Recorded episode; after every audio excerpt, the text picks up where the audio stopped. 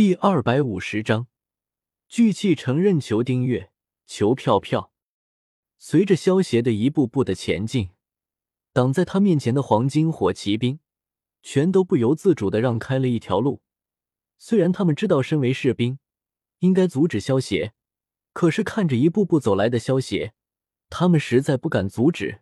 更何况不只是他们，就连骑着的战马都害怕萧协。刚才不是他们操纵着战马给萧协让开了路，而是这些战马好像遇到了什么恐怖的东西，自己让开了路。嗖！就在萧协靠近马车的一瞬间，一道蓝色的身影瞬间从里面冲了出来，手中一道紫色的剑芒刺向了萧协。叮！轰！萧协眼神一凝，横握墨眉挡住了这一剑。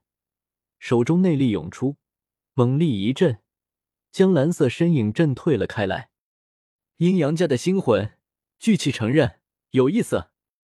萧协看着身穿蓝色金边长袍的小孩，手中紫色的剑刃露出了感兴趣的神色。你就是墨家的新任巨子，实力还不错嘛。星魂被萧协逼退后，有些玩味的说道。不过，虽然表面上一副无所谓的模样。但是心里星魂还是很在意的。刚才他的聚气承认已经使用了四成的功力，而且还有一丝偷袭的成分，可是却被萧协轻易的挡住，并且被逼退。这位墨家巨子的实力，可比上任墨家巨子的实力还要强。噌，萧协没有说话，而是缓缓抽出了墨梅。黑袍下，萧协的目光一寒。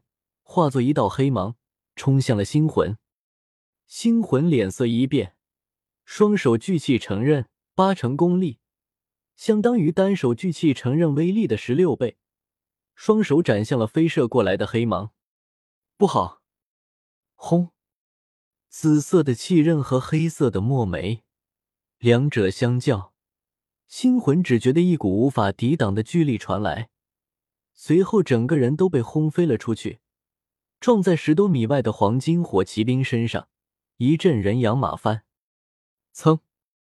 萧协瞥了一眼马车的方向，将手中的墨梅归鞘，慢慢转身离开了。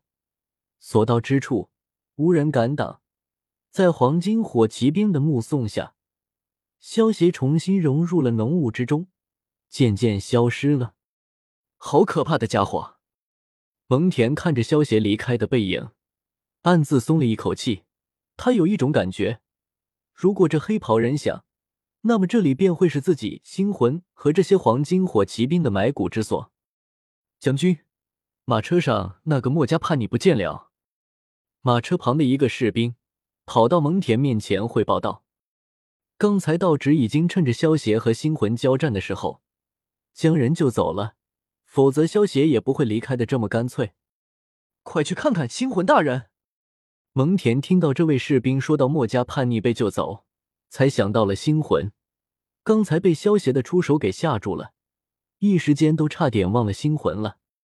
可可还墨家巨子，星魂咳着血，捂着胸口，看着萧协离去的方向，擦干自己的嘴角的鲜血，有些愤怒的叫道，但是语气之中除了愤怒，还有一丝恐惧。刚才要不是他及时反应过来，强行使用十功力的聚气承认，他已经死了那一剑之下了。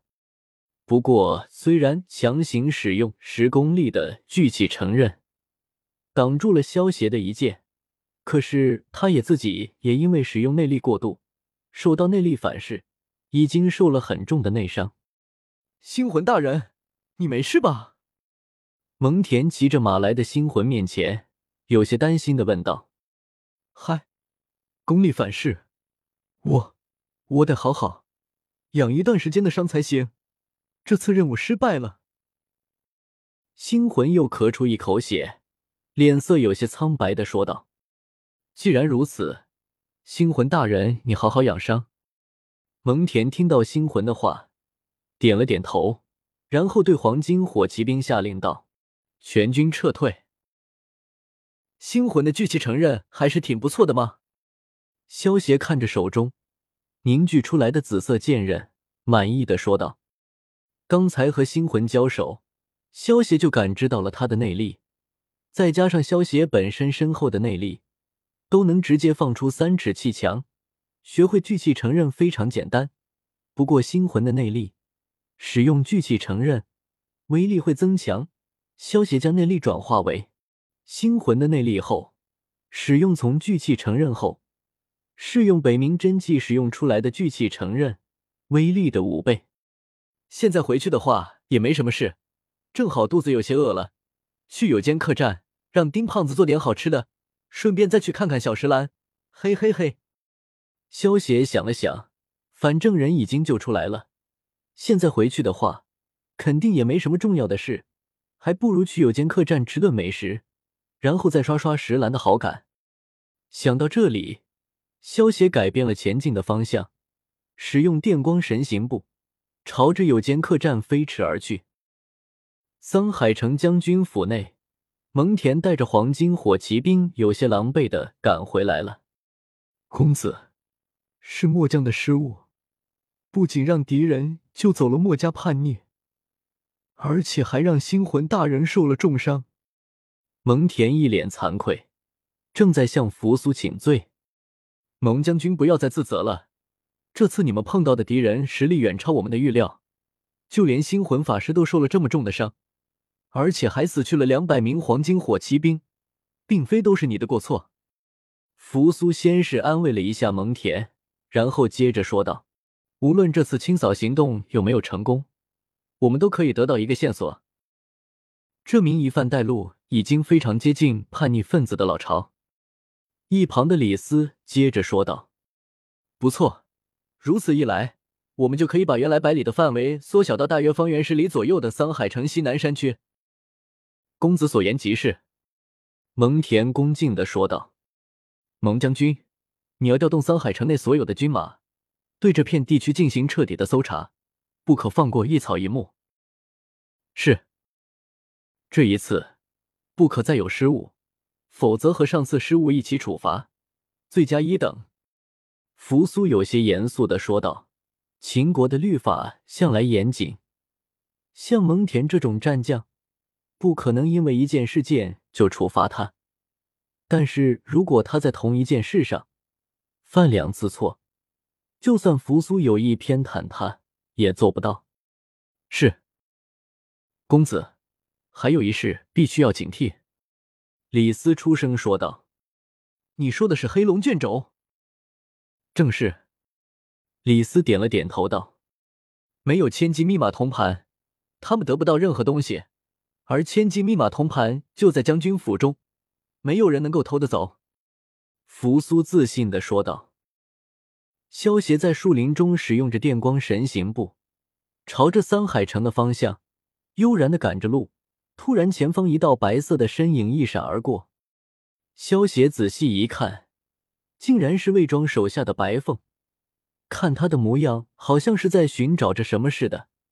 萧协想了想，如果没记错的话，好像是圣七和魏庄两人打了一场，然后魏庄就失踪了。后来赤练就让白凤他们出去寻找魏庄了。当然，让萧协在意的不是白凤他们去寻找魏庄。而是，如果萧协没有记错，石兰和少羽他们会在森林里碰到影蝠，而且差点被影蝠给杀了。英雄救美的机会来喽！萧协暗自欢呼一声。虽然英雄救美的剧情很老套，但是效果却很实用啊！想到这里，萧协开始使用电光神行步，在森林里寻找了起来。在动漫里，少羽也是因为这一次的英雄救美。才和石兰之间的关系突飞猛进。自己之前在石兰面前耍了那么长时间的好感，可不能让少羽这个小子最后摘了桃子，不然可不是亏大了吗？萧协在森林了寻找了一会后，终于见到了身穿一身黑色紧身衣的石兰。恢复了女装的石兰，的确是个美人胚子。虽然因为年纪的原因，还没有完全长开。但是已经是个不可多得的美女了。